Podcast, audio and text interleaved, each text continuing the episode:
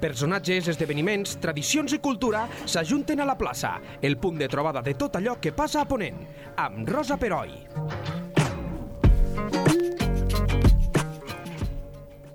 Benvinguts a tots i totes. Avui tenim amb nosaltres Francesc Abella Pons. El doctor Abella, que s'ha jubilat recentment, ha estat psicòleg clínic de l'Hospital Universitari de Santa Maria. Els que el coneixeu o n'heu sentit a parlar, segurament eh, el vinculareu a la unitat de tabaquisme que ell mateix va posar en marxa. Però el Cisco, el Cisco Abella, ha fet i fa encara moltes altres coses. De la seva trajectòria, dels seus projectes de futur, de tot plegat, en volem parlar amb ell i el tenim aquí a l'estudi, cosa que ens fa molt feliços. Hola, Cisco, i moltes gràcies per haver vingut. Hola, què tal? Eh, Tu ets doctor en psicologia, especialista en psicologia clínica. Per què et vas fer psicòleg? La gran pregunta. És curiós perquè eh, és una de les preguntes que eh, em faig més ara que quan vaig Ah, sí? començar. Ara, justament aquest any, ha fet 40 anys que vaig acabar la carrera i, i permet eh, la, la reflexió, no?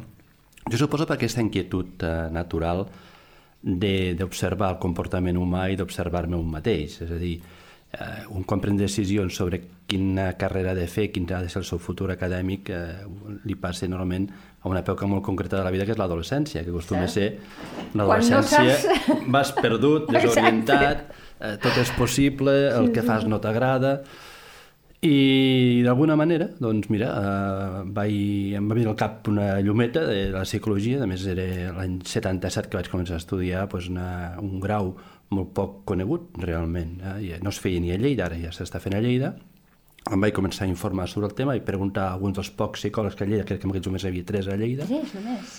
un d'ells va tenir l'amabilitat d'orientar-me, animar-me i d'alguna manera arengar-me a fer-ho i sí, sí, vaig, eh, vaig matricular, vaig COU, em vaig matricular a Barcelona, vaig alternar l'estudi amb una feina, jo no podia pagar-me la carrera i el primer que he fet és buscar una feina. De fet, el meu ofici original és recambista de cotxes. Ah, sí? Aquesta és la meva ofici. De fet, quan vaig acabar la carrera, el, el jefe em va dir, diu, home, diu, de psicologia no t'hi guanyaràs mai la vida, i aquí tens un ofici, perquè ets cap de magatzem. Diu, si et vols quedar aquí, tens la feina assegurada. I no anàvem mal encaminat No. de, de, fins a cert punt. Tu no, no en el, no en el Sí, teu cas, sí, sí, però sí. els, els oficis avui en dia tornen a estar molt ben més, valorats. I més eh? aquests, no?, que Exacte, són tan sí, sí, necessaris sí. Pel, pel manteniment dels cotxes, I tant, fins i tot, que no? tant fem anar. I de fet, quan vaig a Barcelona, doncs em va molt de gust eh, continuar anant a la feina, el que passa que realment pràcticament els meus companys d'aquells moments ja estan quasi bé jubilats Clar, com jo, no?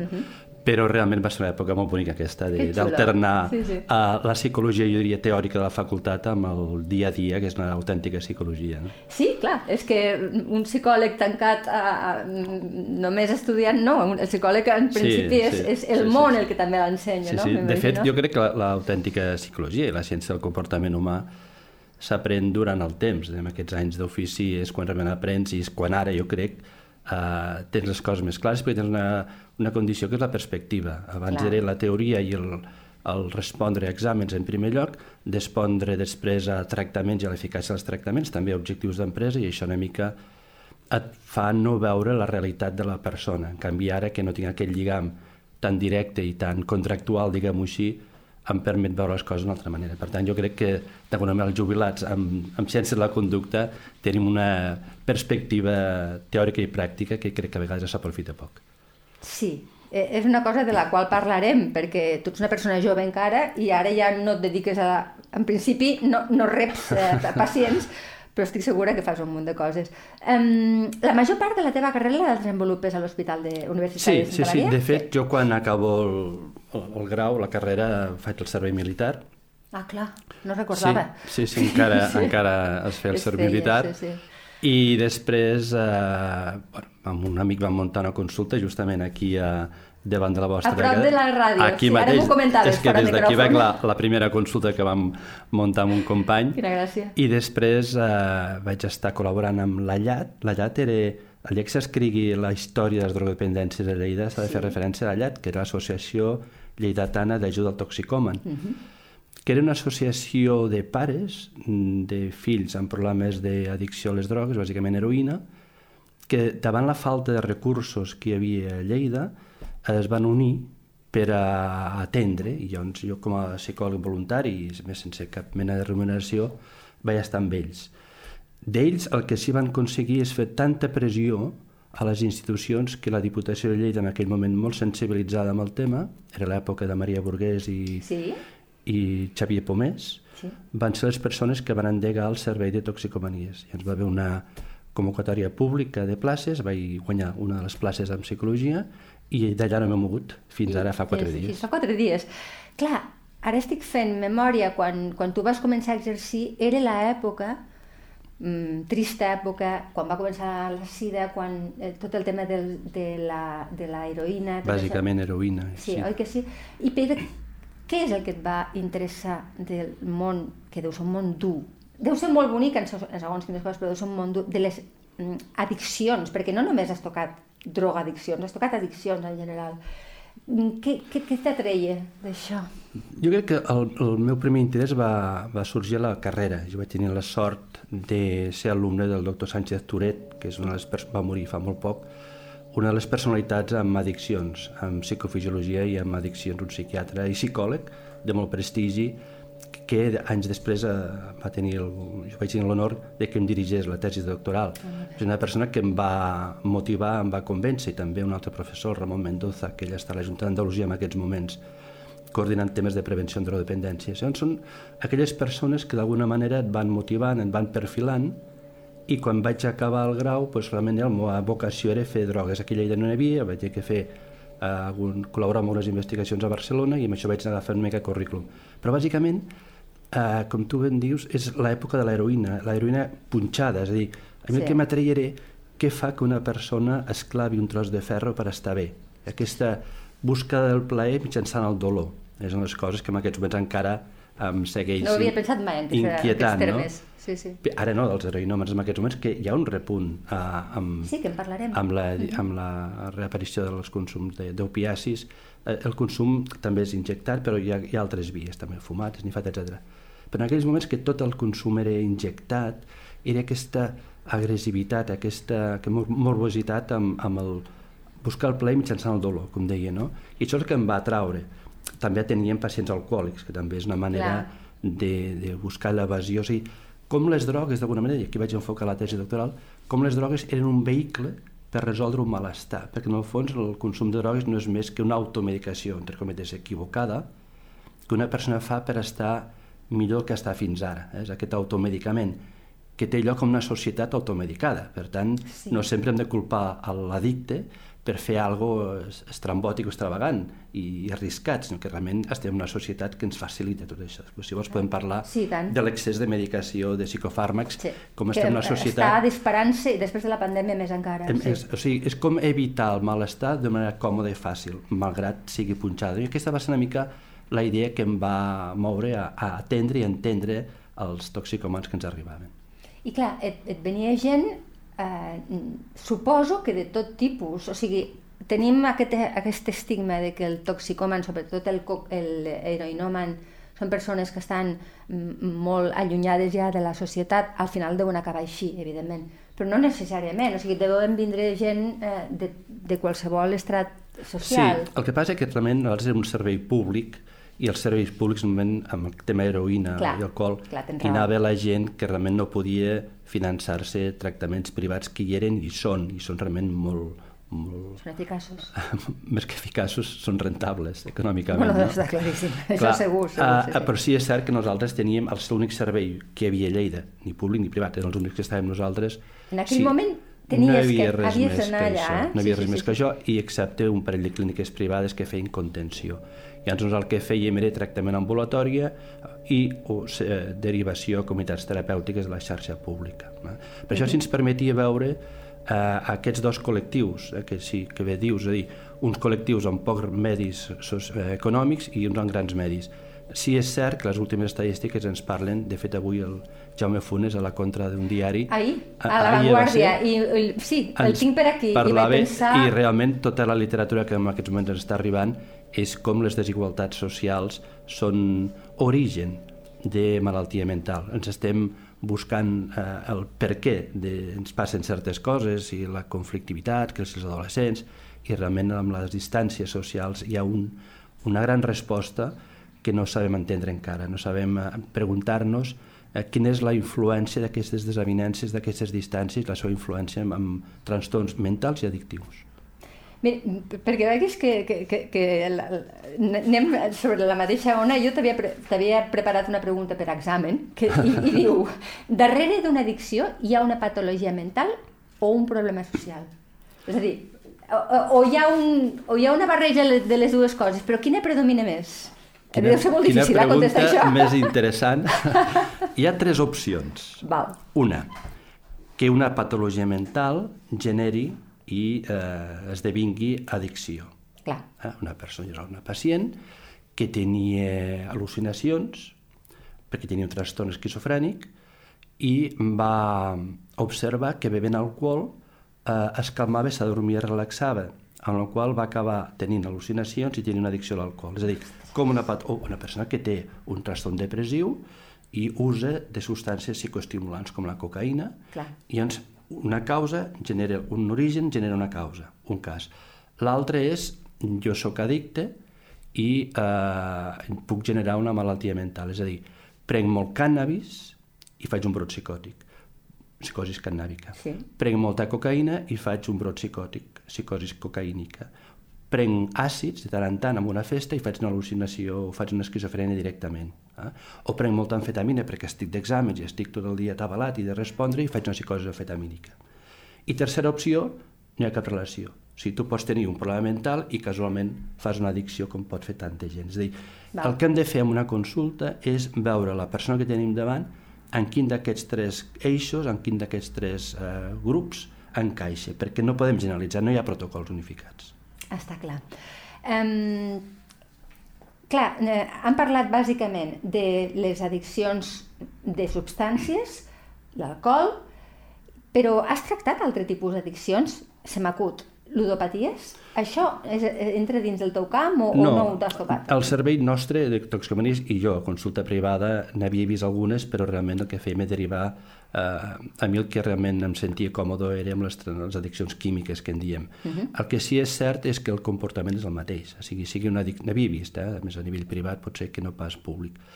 Uh, el que lliga exactament el mateix és que amb una addicció no comportamental, que no sigui química, però sigui el joc, sigui la, les cartes d'atzar, sigui a, als mòbils, etc. Els mòbils més recents, jo ja no he agafat això, no? No, clar. Hi ha un comportament, eh, és un, un hàbit, o sigui, l'addicció no és més que el final d'una carrera que comença amb les conductes, amb la repetició, amb l'hàbit, amb els condicionaments, i a poc a poc es va madurant, va creant i acaba amb l'addicció. La, amb en el cas de les drogues químiques és parar, fer una contenció amb aquesta substància per poder treballar amb aquesta persona, i en el cas de les addiccions comportamentals és parar la conducta, que pot ser jugar a les màquines, etc, per fer cas i mica què ens està dient aquest símptoma. Penseu que el símptoma, en el cas de l'addicció, com podria ser la depressió, podria ser qualsevol altre, no deixa de ser un missatge que ens està dient alguna cosa.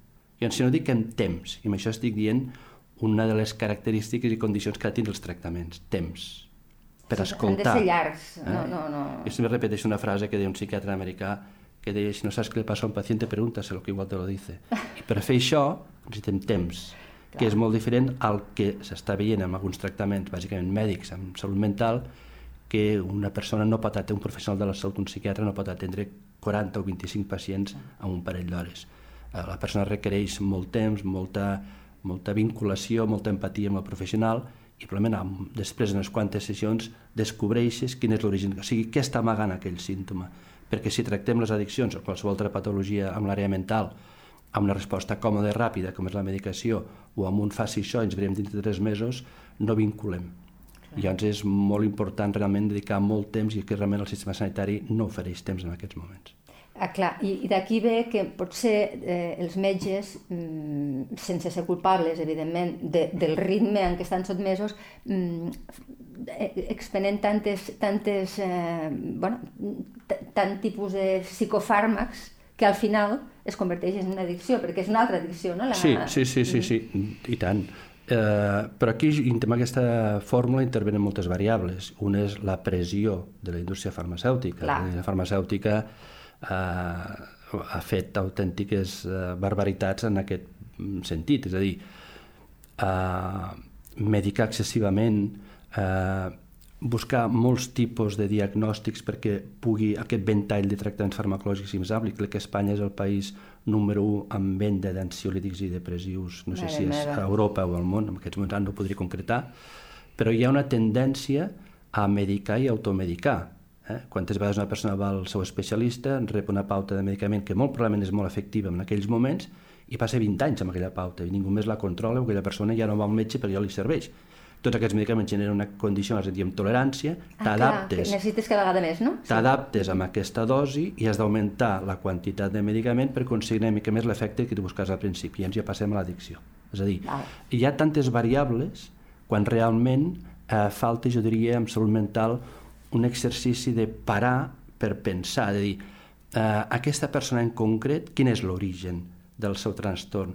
Perquè si mediquem sempre, és una cosa més paradòxica. Si vostè va per un problema d'hipertensió, de colesterol, hi ha unes proves Sí. físiques, unes analítiques concretes Sí. que li diuen aquí, pam, i vostè rebrà una simvastatina, una hipertensió, etc.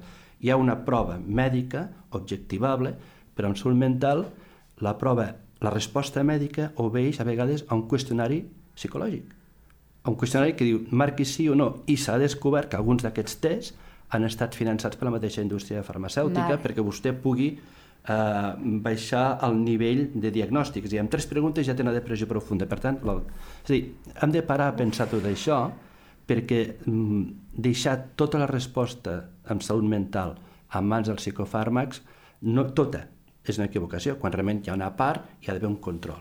Per Llavors, jo tant, penso hi ha una certa efectivitat, eh, evidentment, són evidentment, efectius, i, evidentment, i, però clar, evidentment, eh, però eh, tants antidepressius i tants, antipsicot, eh, tants eh, ansiolítics per un mateix tipus de, de diagnòstic eh, eh, és per dubtar-ho. I Sí. jo penso que aquest treball conjuntament entre el psiquiatre i el psicòleg no es- s'està agafant com caldria. I sempre dic que és com l'anestesista i el cirurgià. de L'anestesista complementar, no? et deixa en condicions perquè el cirurgià faci la seva feina. A vegades el psicofàrmac et deixa en condicions perquè el psicòleg faci la seva feina. Però no només un tractament específic. Està molt bé. Jo recordo, eh, ara que parlàvem de, dels, dels mm, antidepressius, jo era jovenota, que es va ficar molt de moda el Prozac. I es venia el Prozac com el antidepressiu, que a partir d'aquí ja està, no? Era com... El, li deien la medicina de la felicitat. Sí, sí, sí. Quan realment s'ha descobert, i hi ha literatura que ho explica, que va ser un, un farol. Ah, sí? Va ser un farol. Uh, hi, ha, hi ha llibres que els que ens escoltin uh, recomano, no? Pues, uh, psicofàrmacos i crimen organitzado, em sembla que, eres de, que és amb la introducció del doctor Laporte, és molt interessant, explica la història del Prozac, justament.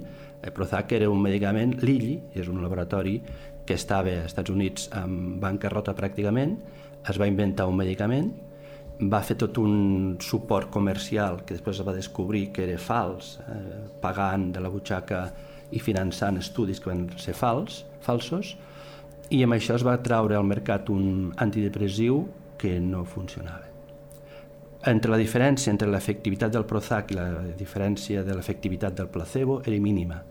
Però si vostè ho ven, com que és efectiu, Clar. a més el va vendre com a gran droga de felicitat, Sí, sí, sí, jo ho recordo. Que Sí, sí, a més a les pel·lícules en feien Sí. promoció i I tal. llibres, molt, molt, molta ficció amb sí, això, sí, eh? sí, doncs amb aquell llibre que li dic, eh, Crimen organitzado i psicofàrmacs, no, no recordo el títol exactament, eh, em parla justament de la història del Prozac i realment dona tota la literatura i totes les explicacions i arguments per explicar que realment va ser un bufo, va ser una estratègia comercial per flotar l'empresa.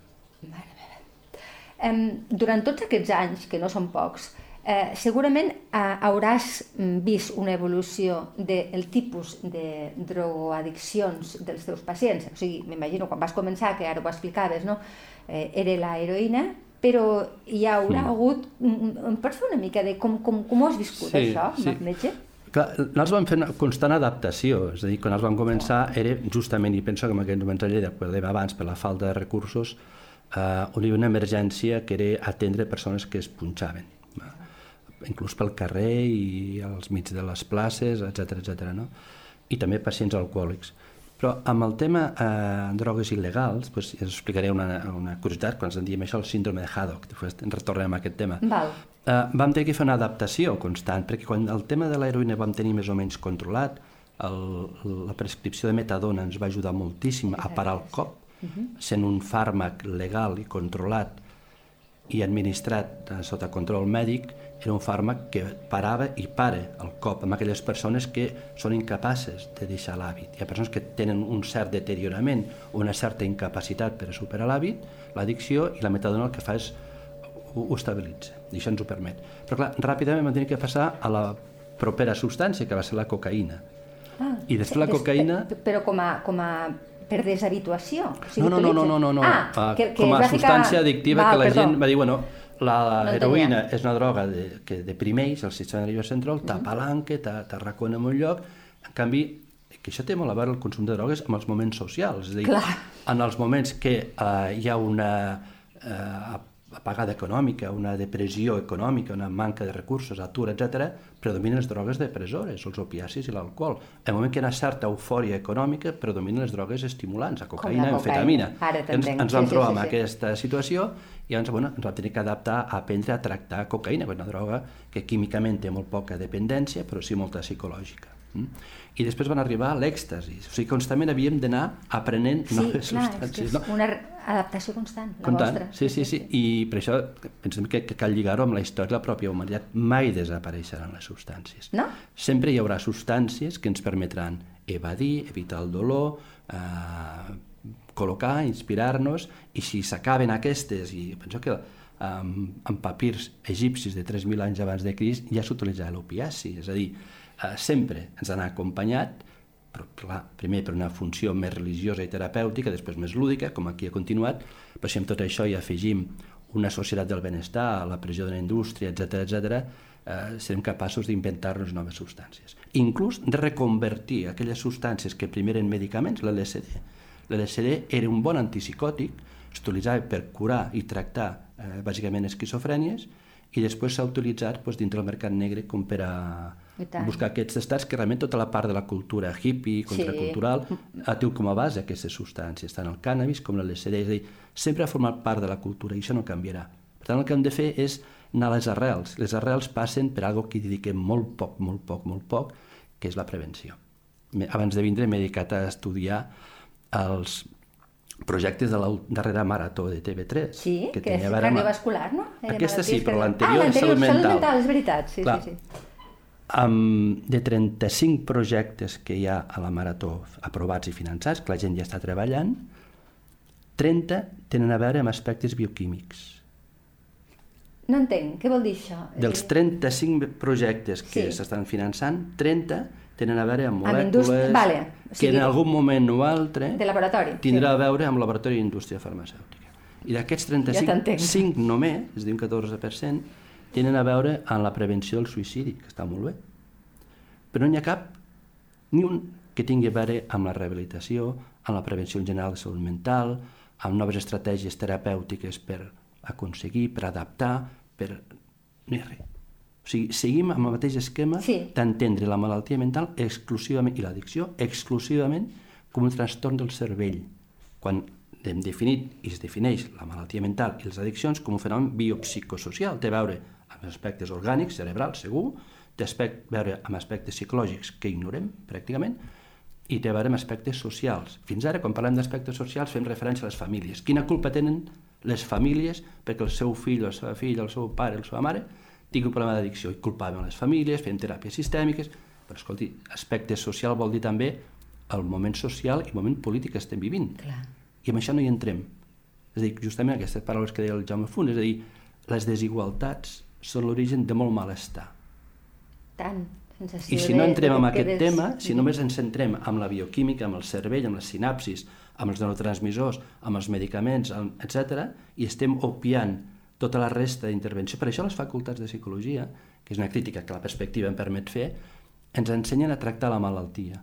Però hi ha poques formacions que tinguin a veure amb la psicologia de la felicitat, amb la filosofia de l'empatia, amb la filosofia del benestar, amb la prevenció dels trastorns. No hi dediquem temps a això. No. Sortim preparats per diagnosticar i hi ha psicòlegs i psiquiatres que en 10 minuts d'entrevista ja són capaços de fer-te un diagnòstic. Sí. Eh? Tu I això no pot ser. No, no, és evident. Això em porta a pensar que si visquéssim, ara fiquem-nos utòpics i estupendos, no? però si visquéssim en una societat menys desigual, menys competitiva, amb, amb un nivell més lent, o sigui, de no, de no estar tot el dia corrent, que és, que és el que ens porta, perquè si no, si no entres en aquesta dinàmica et quedes eh, enrere no necessitaríem tanta medicació, seríem més fel... no sé si més feliços, però estaríem una mica millor. Estaríem no? menys malament. Menys malament. Eh? I de fet el, el, el, el, hi ha estudis que ho demostren en societats eh, més igualitàries, per exemple, Alemanya, malgrat tot, és una societat més igualitària, sí. Japó és una societat més igualitària, on eh, els trastorns mentals són molt menors que aquí. L'índex d'incapacitats per malaltia mental són molt menors que aquí. El nombre de diagnòstics que es fan són molt menors que aquí. I això està molt demostrat. I en aquesta societat que vostè diu ara de competitiva i tal, hem de tenir en compte els joves. Els joves eh, són una mica el producte d'aquesta falta d'espai. De, de, és a dir, eh, abans de la nostra època, això ho hem parlat moltes vegades amb altra gent, quan acabes els estudis ja tenies un perfil, més o menys, una sí. carrera, una visió, tens una vida molt ordenada. El jove avui en dia està amb una, jo diria, amb un descontent constant. D'aquí, cada vegada, eh, feia poc jo estava llegint les estadístiques de salut mental de la, de la Generalitat de l'any passat, l'enquesta ESCA, i el malestar augmenta, eh, és especialment més, més eh, arrelat amb els joves. El consum de certes substàncies està arrelat bàsicament amb els joves. És a dir, és aquella població més vulnerable, la que d'alguna manera hem cuidat molt poc, hem deixat que facin, que estudin, yeah. i realment eh, hi ha aquest malestar i aquesta incapacitat de resoldre. Eh, per tant, mireu si hi ha coses a fer encara amb tota aquesta feina. Està molt bé. Eh, pel tema de l'estigmatització, perquè la, la gent drogo, eh, bueno, drogodependent, per molt que ho vulguem negar, eh, la societat l'estigmatitza, no sé si abans més cara, ja m'ho aclariràs, però tu, tu has fet molta tasca, inclús tens anècdotes mm, ja em permetràs, però divertides, sobre... I, i n'hi ha una que m'agradaria que expliquessis a, a la persona, a les persones que ens escolten, a eh? perquè sí, perquè realment és molt il·lustratiu. O sigui, tenim aquests prejudicis d'una persona que està al carrer i està enganxada a l'heroïna, posem per cas, mm, està fora de la societat i, i, i tendim inclús a allunyar-nos-en. Eh? Sí, sí, I tu, sí. en canvi, has fet molta tasca dient no, no, no, no, no, no va així. De fet, és uh, quan veiem una persona que realment, pel seu aspecte, Exacte. uh, té tendència a evitar-lo, que no sigui que en robi o ens clavi una agulla, no? Sí. I llavors això és una persona que està malalta, de la mateixa manera que un no decideix tenir una depressió, una vegada no decideix, malgrat tenir una addicció. Altres vegades diem, ho fa perquè vol, o perquè és un viciós, no? I aleshores, suposo que l'anècdota que, que, sí. que et referies era a una experiència que vam tenir a la Facultat de Medicina, que jo feia una assignatura sobre justament addiccions, i la meva idea era als futurs metges i metgesses fer-los canviar aquesta percepció. I ens, eh, amb un company, el doctor Samper, uh -huh. teníem un bolo muntat que l'havíem fet tant a la facultat com després a infermeria i altres... Eh, bueno, l'hem fet per tota Espanya, vaja, amb sí, cursos sí. de formació que feien per tot arreu a personal sanitari, eh? No, no oblidem, sí, sí, sí, eh? sí. No, no, no, no, no, a personal sanitari, no, no. Que probablement hauria estat molt bé fer-ho també a nivell... Sí, segur que sí. I, sí, sí. i podríem recuperar aquest tema. I llavors el que fèiem era a classe, de la mateixa que portàvem casos clínics o sessions clíniques amb persones reals, amb el seu, amb el seu problema, i portàvem pacients alcohòlics, etc. Uh -huh. portàvem una persona eh, amb l'addicció a l'heroïna en fase de consum, a més amb un cert deteriorament, amb cert eh, aspecte realment de, de, de, que estava malament, uh -huh. inclús quan parlava s'entrebancava perquè estava col·locat en aquells moments, i la gent el primer que feia era una certa empatia, de dir, ostres, doncs cuida't, eh, pensa en la teva família, o sigui, yeah. provocàvem aquest clima, i és la idea, el missatge, bàsicament, l'estratègia de la sessió era, eh, dintre de tota persona addicta, eh, sigui en si l'addicció, hi ha un món, hi ha una persona a descobrir, hi ha un, algo que hem de recuperar, i realment hi ha una persona encantadora, i l'hem de saber traure, no? i llavors, a mesura que anem avançant la sessió i la gent estava calentant en el sentit de va, vinga, si ets capaç, deixa sí. les drogues, va, consells molt paternals que no serveixen per a res. Exacte. Que és el que fem a vegades a les consultes. Pensa en la teva família. Què més voldries? Com aquell que té febre i dius, deixa tindre febre, què més voldria jo, no? Clar, clar.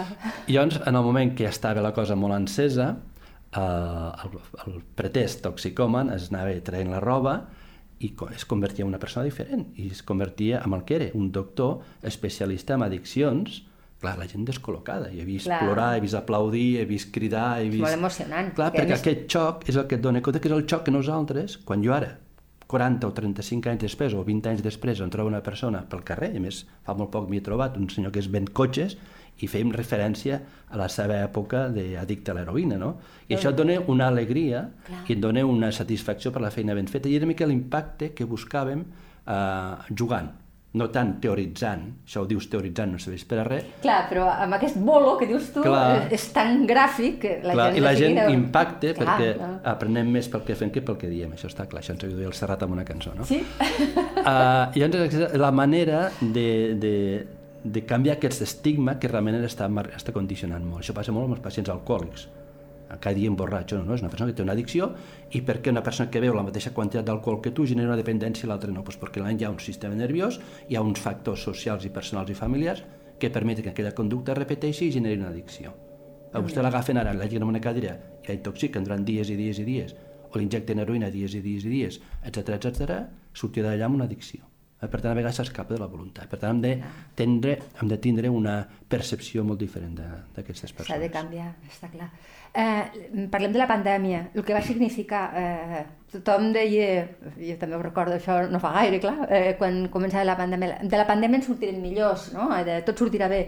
Eh, clar, després ho veus i penses, mm, sembla que hi ha hagut una regressió. Com ho vas veure? Perquè tu estaves en actiu, eh, sí, per sí, poc, sí. però encara estaves en actiu. Jo feia dues activitats en actiu. Una era eh, seguir amb els meus pacients online, uh -huh. eh, havíem perdut el contacte personal i això ho vam notar, i després vaig estar voluntari a la Fundació Galatea, després ja he acabat treballant, eh, tractant als principis, als inicis de la pandèmia, eh, metges, metgesses i infermeres i infermers que estaven mm, afectats per, realment per aquesta allau d'incertesa i de dolor.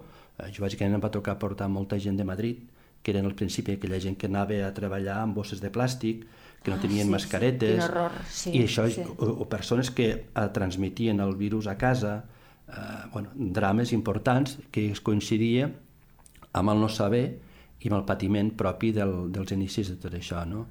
Diuen que la pandèmia n'ha après, alguna cosa n'ha après, perquè si no m'ha après amb el Covid-19 haurem d'esperar el Covid-20. I Clar. això vol dir uh -huh. que tot el que hem après a valorar, eh, el contacte a casa, eh, el temps lliure, eh, hem après també a valorar que a vegades el, no cal sortir a fer moltes coses per descobrir que a casa i la lectura, etc sí, etc. Sí, no? sí, sí, està clar. Però sí és cert que aquelles persones més, més vulnerables, amb falta de recursos, s'han angoixat i s'han deprimit més i el consum de psicofàrmacs, bàsicament tips ansiolítics, han augmentat. Va augmentar, eh? no? Per tant, mm -hmm. diuen els orientals que tota la crisi no deixa de ser una oportunitat, cada un ha de fer la seva història. Sí és cert que ha posat en tela de judici a examen les institucions, Llavors jo penso que hi ha institucions i persones d'institucions que ho han fet molt bé i hi ha gent que ho ha fet molt malament. Molt bé. Eh, I ara que ja t'has jubilat, tinc entès que tens um, altres coses, perquè tu no pares... Eh, no hem parlat, eh, i deixa'm fer un incís, eh, has publicat articles, has fet, eh, um, has fet llibres, us recomano els llibres que ha fet a Pagès Editor junt amb el, amb el Paco Armengol, que són llibres molt bonics, molt útils, però també són molt, molt divertits, de com vèncer, pues, jo què sé, eh, claus per el tabaquisme, també per la por amb una intervenció quirúrgica, que el Paco em va haver de passar una uh -huh. de molt... O sigui, eh, tu tens, a part del teva vessant de psicòleg, tens aquesta eh, inquietud d'ajudar a, a nivell col·lectiu, no? No sé si ara, que ja tens més temps lliure, continues fent-ho o canalitzes d'alguna altra manera? Quins projectes tens? Mira, jo crec que de les, dèiem abans la paraula perspectiva, em permet ara uh, ser crític amb tothom, especialment perquè no estic sotmès a cap expedient. Clar, clar, clar, clar. que a vegades això m'ha condicionat, no? Però també la, la tranquil·litat de no estar pendent doncs, això d'objectius terapèutics, de no estar pendent d'objectius laborals, em permet, i també jo penso que la mateixa edat et permet reflexionar, no? I ara em dedico doncs, a, a coses que m'agraden. Ara em cuido, o sigui, he passat de cuidar a cuidar-me, cuidar perquè és un dels factors que quan parlo amb companys de feina o d'altres col·lectius o d'altres professions que també s'han jubilat, coincidim amb aquesta capacitat que ja havíem oblidat quasi bé de cuidar-nos. I ho faig fer el que m'agrada, doncs m'agrada escriure, m'agrada pintar, m'agrada portar un hort, m'agrada tocar la guitarra i m'agrada encara estar en actiu, perquè, com deia abans, eh, Galatea, que és una fundació que depèn del Col·legi de Metges, sí. de Barcelona, tot i que depèn de l'Organització Mèdica Col·legial a nivell estatal, eh, va voler aprofitar eh, l'experiència, cosa que realment valoro, eh, perquè em semblava com molt trist tindré que retirar-me de la vida professional després de quasi 40 anys d'ofici eh, amb els, les, les meves opinions, els meus errors, eh, coses que realment m'emporto i que m'agradaria doncs, una mica doncs, poder encara utilitzar i també per l'experiència de 25 anys en professor universitari. Uh -huh. I ens em van proposar coordinar i coordino un projecte de salut mental amb estudiants de Medicina a totes les facultats de Catalunya. O sigui, de la mateixa manera que la Fundació Galatea, a través del programa PAIM, atén a personal sanitari malalt, bàsicament malalties mentals, sí. addiccions, trastorns ansiosos, depressius, qualsevol eh, patologia que tingui a veure amb la salut mental, hem aplicat el mateix circuit, els mateixos recursos terapèutics, des de tractaments ambulatoris a clínica d'ingrés, a estudiants de ciències de la salut. Hem començat per Medicina, tenim totes les facultats catalanes ja implicades i des de la setmana passada tenim tot l'estat espanyol implicat. O sigui, com a vosaltres pioners i, i s'ha anat sí. estenent fins tot l'estat espanyol. Tot l'estat espanyol veient els resultats, és a dir, en Clar. aquests moments, dic, ha començat pels estudiants de Medicina, però després també d'Infermeria, Psicologia, etc eh, qualsevol estudiant, en aquest cas de Medicina, que tingui un problema ansiós, depressiu, trastorn, el que cregui, té una persona referent a la seva facultat que envia al centre d'acollida que tenim a Galatea i Galatea distribueix amb un dels 50 o 60 psicòlegs que en aquests moments via online el pot atendre. Si el tema és complicat, és complex, i requereix contenció, es disposa de la clínica per, a, per l'ingrés. I això totalment gratuït. Eh, està molt bé i pues, enhorabona també perquè això representa que és un èxit si s'ha si estès a tot arreu. De totes maneres, la pregunta me l'has posat, és que és obligada. Eh, els sanitaris tenen més possibilitats de patir salut, un problema de salut mental molta que la resta de... Sí? sí, molta més perquè no, no ens hem cuidat. Ja. I perquè rebem molt dolor, molt patiment, clar, clar, clar. i ens han ensenyat a les diferents facultats a resoldre els problemes dels demés, però en cap moment ens han ajudat a resoldre els nostres problemes. O sigui, som capaços de fer grans estudis científics, de calcular xi quadrat i la t d'estudi amb precisió, som capaços de fer un diagnòstic amb pocs errors, som capaços de passar un test de personalitat amb no sé què, però quan ens passa a nosaltres no sabem què fer. De fet, nosaltres, quan estem parlant de l'experiència de tractament a la clínica Galatea, a la Fundació Galatea, perdó, eh, estem oferint també a la vegada cursos de prevenció. O sigui, ara que ja tenim, el, ja fa un any, a l'octubre ha fet un any, hem ofert, i està en dansa, està en tractament i està perdó, eh, en ús, uh -huh. un curs de prevenció mitjançant tècniques de mindfulness que ens permet l'autoconeixement i a partir del gener-febrer comencem un curs també a tots els alumnes que vulguin totalment gratuït, uh -huh. eh, un curs de gestió emocional. És a dir, tot allò que les facultats de medicina o no fan o fan aquells professors motivats que per iniciativa pròpia ho fa, sí. però no hi ha cap pla d'estudis que sí. et permeti treballar l'empatia. O sigui, vostè pot entrar a la facultat de Medicina de qualsevol lloc perquè ha tret, ha tret molt bones notes en física, química i matemàtiques, però davant del patiment de l'altra persona es derrumba. Avui llegia unes estadístiques també, el 14% dels estudiants de Medicina renuncien al grau. O sigui, hi ha un moment que a partir de primer o segon no es veuen capaços de fer això, de compartir amb el dolor, amb el patiment, amb els treballs en equip, etc etc i abandonen la carrera, 14%. Si, si haguéssim avaluat Clar. abans d'entrar les teves capacitats d'empatia, de comunicació, d'entrega, de sacrifici, de lluita, de constància, probablement tindríem més bons professionals i evitaríem aquests nivells de desgast, el burnout. Eh? El burnout, el burnout sí que és, que és el síndrome del quemado, sí, sí. és molt... I aquí encara anem tirant i anem trampejant, però als Estats Units és la primera causa de suïcidi en col·lectiu mèdic. Mare Eh? Per la falta de saber entendre, perquè també és veritat que allà hi ha un nivell depressiu, vostè Clar. està fent un grau universitari que l'Estat li paga però vostè té que tornar els diners després i això vol dir hores i hores Ostres, de guàrdia eh, la pressió exacte. ha de ser cosa que aquí no hi és vegades, però per tant jo crec que les facultats de Ciències de l'Educació perdó, de la Salut faria falta aquestes eh, assignatures o aquests seminaris d'autoconeixement i d'autogestió doncs enhorabona per aquesta tasca que estàs fent. Doctor Francesc Cabella, que jo t'he tractat de tu. I tant, eh, i jo tu, també. I, no, que m'has tractat de vostè en alguna ocasió. Però bueno, psicòleg clínic, especialista en addiccions, ha estat un plaer conversar amb tu, ens has ensenyat moltes coses i, i micros oberts per tu sempre que vulguis aquí, a aquesta casa. Moltes gràcies. Gràcies a vosaltres. La plaça, amb Rosa Peroi cada dos dilluns a lleida24.cat.